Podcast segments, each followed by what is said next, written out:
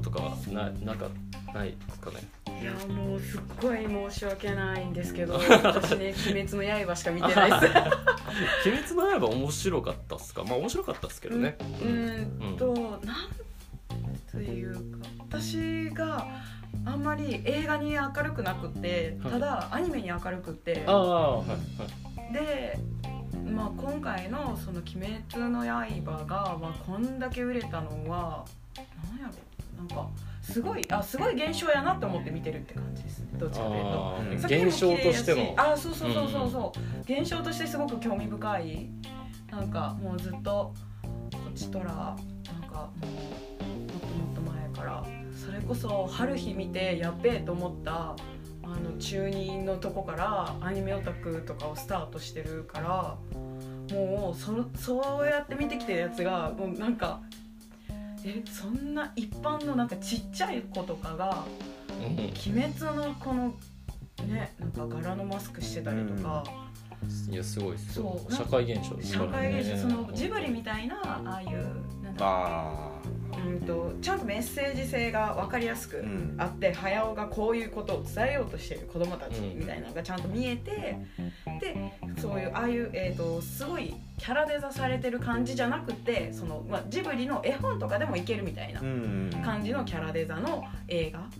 で、えー、と2時間その映画で全て完結するっていうのが今までのアニメーションの中で一番売れてたもちろん「千と千尋」今まで言ってたのが、結局ジャンプ連連作え連載のジャンプ原作のでテレビシリーズ UFO テーブルがやってそれしかももう鬼も出てくるしそれに対抗する、えー、と剣を使ってしかも剣がそれぞれ人となんか人のキャラデザごとに違ってみたいな、うん。でめっちゃその髪の毛も全然そのありえない髪色の人も普通におるしみたいな。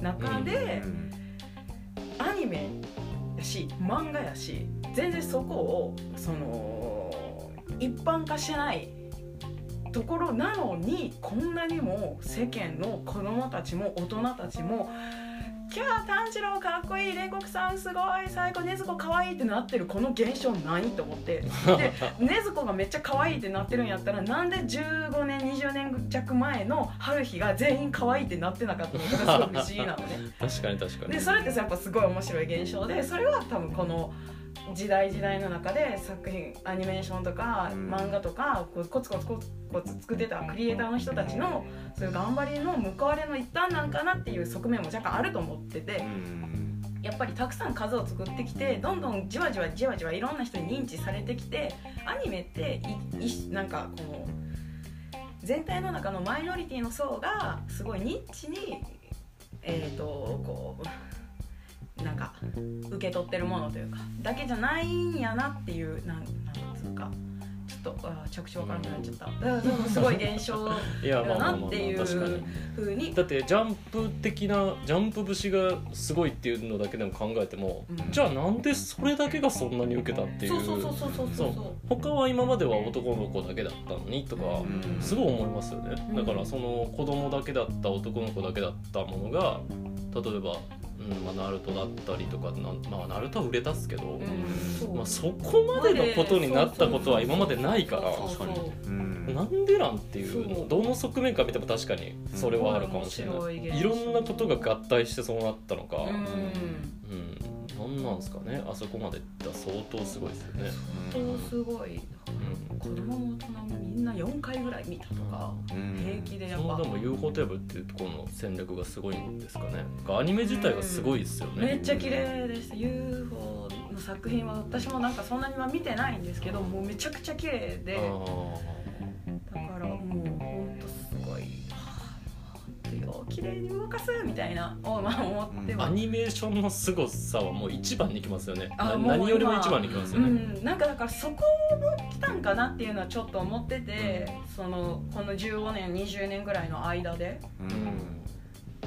技術シンプルな技術の進歩、アニメーターさんの技術がすごく上がったとかデジタルでどんどんそのコンピューターでやるっていうか CG ものクリ性能も上がったから一個一個手書きで書かんくても良くなったとか色彩の着色着色していくのがうん。どんどんデジタルに移行することによって効率化するできるようになったとかなんかそういうのが多分いろんなものがこう積み重なって、まあ、あのクオリティに到達したかなとは思う、うん。それがついにもう万人にそうもう知らないうちにめちゃめちゃすごくなってたってことですよね、うん。バーンってもうあもうみんなもうこれを見てすごいもうこれはすごいなってなるようになったんやなっていうのがすごい面白い。うん。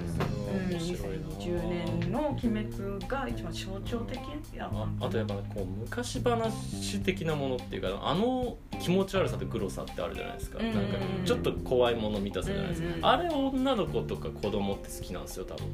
うんうんだから、まあ、それも多分大きいんじゃないかなと思って。なるほどな、うんああいうなんか好きじゃないですか。ああいうちょっとな電気ロマンじゃないですけどああいうちょっと昔話の、うん。まあ、時代劇じゃないですけどああいう部分とグロさがつながってるっていう、まあ、妖怪とかもそうですけど、ああいうのってやっぱこう、うん、好きなんかなって。あの要素もやっぱあとそれをやっぱコミカルに描いてるっていうすっごい、まあ、漫画だから当たり前ですけどすごいなんか笑いどころいっぱいあるんで、漫画だったら結構スルーされてるような笑いどころとかももうみっちりかいちゃんと大画面で映すから、まあ、そういうところもまあ受けてるのかなとかも思いながら、まあ、ただここまでかとは思いますよ。それはそれは思いますよごそれは。うん。そんなに老若男女 そんなにっていうこと。面白いけど。それ他にもあるよ。うん。他にもどうぞとは思いますけど、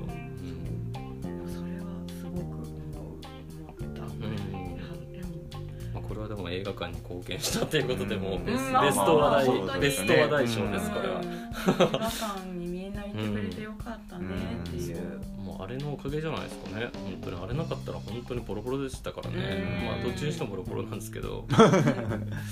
うん ミニシアターはどんどん厳しくなっていきますけどね、うん。そうなっていくと。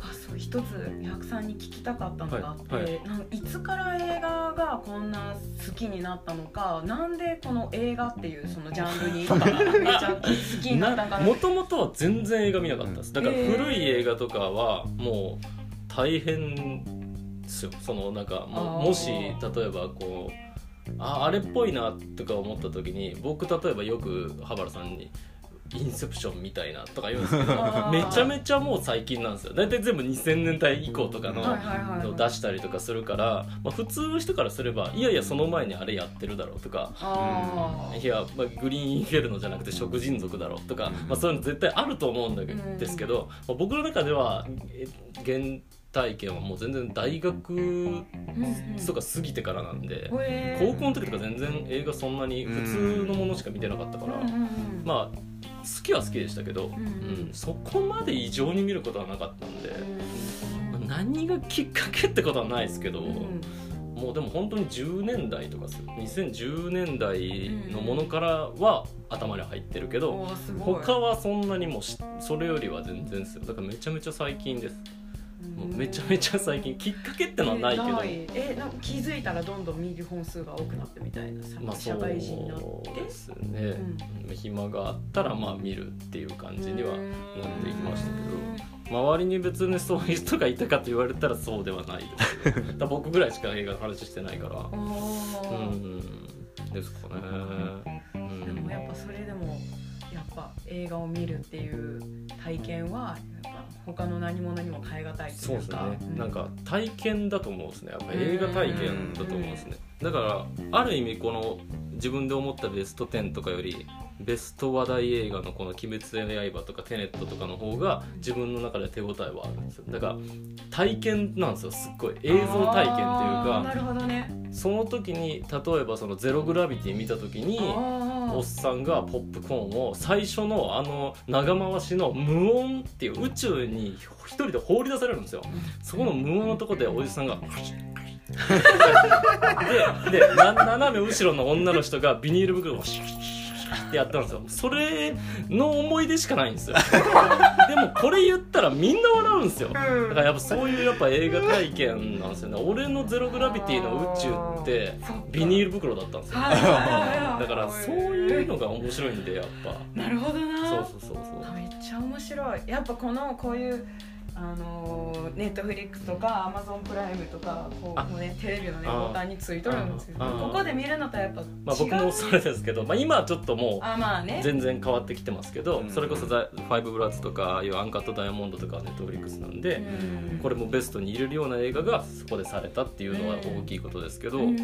まあただ、まあ、さっき言ったようなノーラン監督の「テネット」うん。みたいにその時間操作ですよね。これってもう本当に映画そのもののことを語ってると思うんですけど、うんもうその時間をその限られた時間の中でうん。そのもうその映画に行ったらうん。そこから動けないわけですよ。まあトイレはありますよ。うん。でもそこ縛られた中で、うん。まあ、その時間でもうあの何かが起きるっていう、うん。そこにもう没入するっていう体験じゃないですか、うん。だからやっぱ家で見るのとは全然違ってうん。やっぱ途中で洗い物しちゃったりとかうん。したらやっぱ違うんですよ、うん。でもそれは違ってやっぱ許された子供たちみたいなものをやっぱ絶対テレビでやってたらあもうなんかってなるけどうん。やっぱ邦画とか特にそうだと思うけど、うんうんずっと見なきゃいけないっていう体験ですよね、はいはいはい。もう見せられてしまうっていう、うん。ああいう厳しいものでも、だからそういうのがちょっと楽しくなっ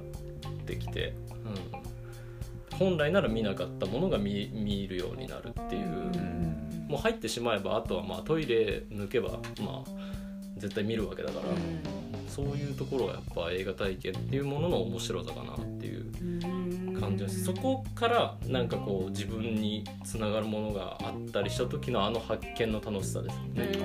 それはなんかその全然違う文化のブックスマートとかみたいな全然アメリカの青春学園コメディ見たのにうん。なんか今の自分とつながることあるんだとかいうのが出た時に面白いなーっていうのはありますけどね、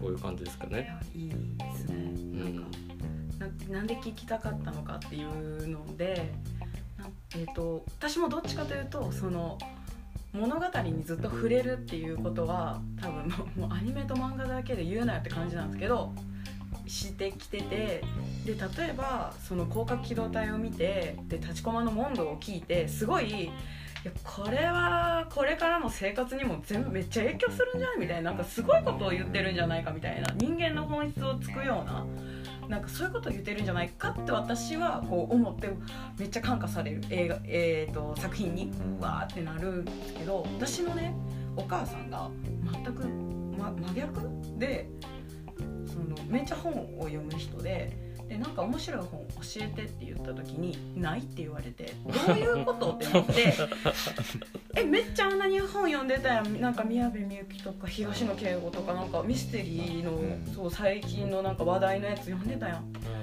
いや別にみたいな特にはないえじゃあなんで読んでるんって聞いたら「暇つぶし」っていうすごい答えが返ってきて あやばいあそうかでも娯楽ってそういうことなんかってなんか自分の中で分からなくなってしまってなんかその私は結構それが自分の血肉になってる感覚があって見たもの体験したもの。そのたとえフィクションであろうがあのそれって結構それを知った知る知らない自分のその世界線と知った時の世界線って微妙に違うと思っててうん。ぐらいなんかなんかの影響は絶対受けてるからそっから取り出すのってやっぱ結構楽しい、うん。しかも自分から掘っていくのもめっちゃ楽しいから好き好きでも。さっきそのシネマモードに駅駐車場から歩いてきた道と同じ道に思えないんですよ。それを何かを見た後が。全然違うものに思えるんですよ。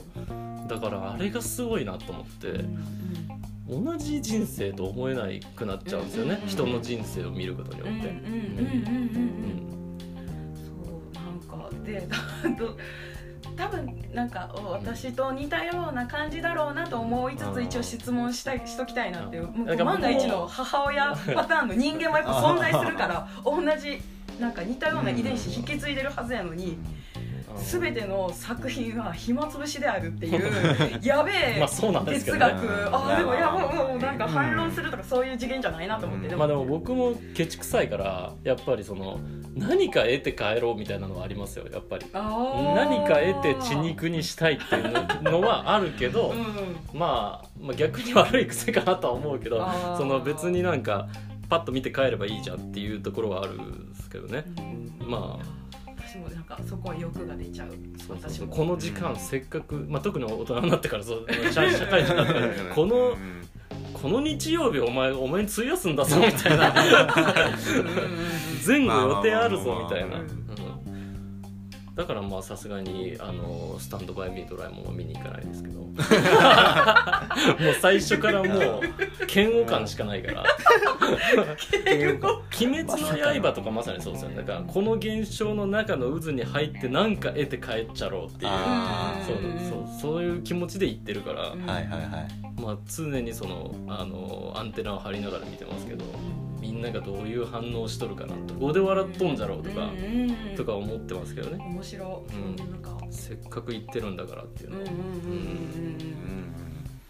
そうですね別の人間の人生を垣間見ることのそうそうそうそう面白さって何者にも変え難い。うん。だからアンカットダイヤモンドとかまさにそうなんですよ。だから好き嫌いめっちゃ分かるんですよ。嫌いな人はこんなもん二度と見たくないって言うんですよ。このサフ,、へーあサフディ監督の映画なんかもう二度と見たくないと思うと思うんですよ。僕はもう見てて面白くてしょうがないんですよ。うん。なんか賭博してからなんか「まだうまくいく?」とか言って。で結局どっちかしらの末路があるんですけど もうなんかそれを見てるだけでねもう本当元気が出るっていうかうんうんうんうんうんエネルギーもらえるんですねやっぱりね。うんうんいろんな可能性があるしやっぱ面白いそう作品。全ね。般。うん文学であれ音楽であれ映画映像作品こういうラジオであれ。うん。これもまあそうですね。一つの作品っつったらもそう。ね。ここで話すことによってやっぱりちょっとまた違ってくるんで。う、うん。いやめっちゃ面白い。今こうやって今私が喋っててもこうめっちゃ面白いなと思う。このこの役さんとこういう意見の交換をすることによってうん。また私は別うん。そのし話をする前としてないので 多分微妙にまた変わってきてると思う。だからそれでこれをログに残すっていう現象もすごい面白いしこれをまたもしかしたらこの3人のうん。誰かが聞く。うん。この場にいない誰かが聞いてうん。もしかしたら別の感想をおそらく持つっていう。でそこで、ま、生まれてるやんもうその聞いて別のことも思う時点で。うん。でそれでなんかこうじんわりこの作品を取り巻く謎のコミュニティがじわじわってもう生まれたり死んだりしていくんはその現象も含めてめちゃくちゃ面白いなって思う。こうやって撮ったり流したりとかすることには結構面白みがある気がする。うん、うん、そうですね、うん。もうオープニングの話とも本当に通じるところに着地したんですけ。ど。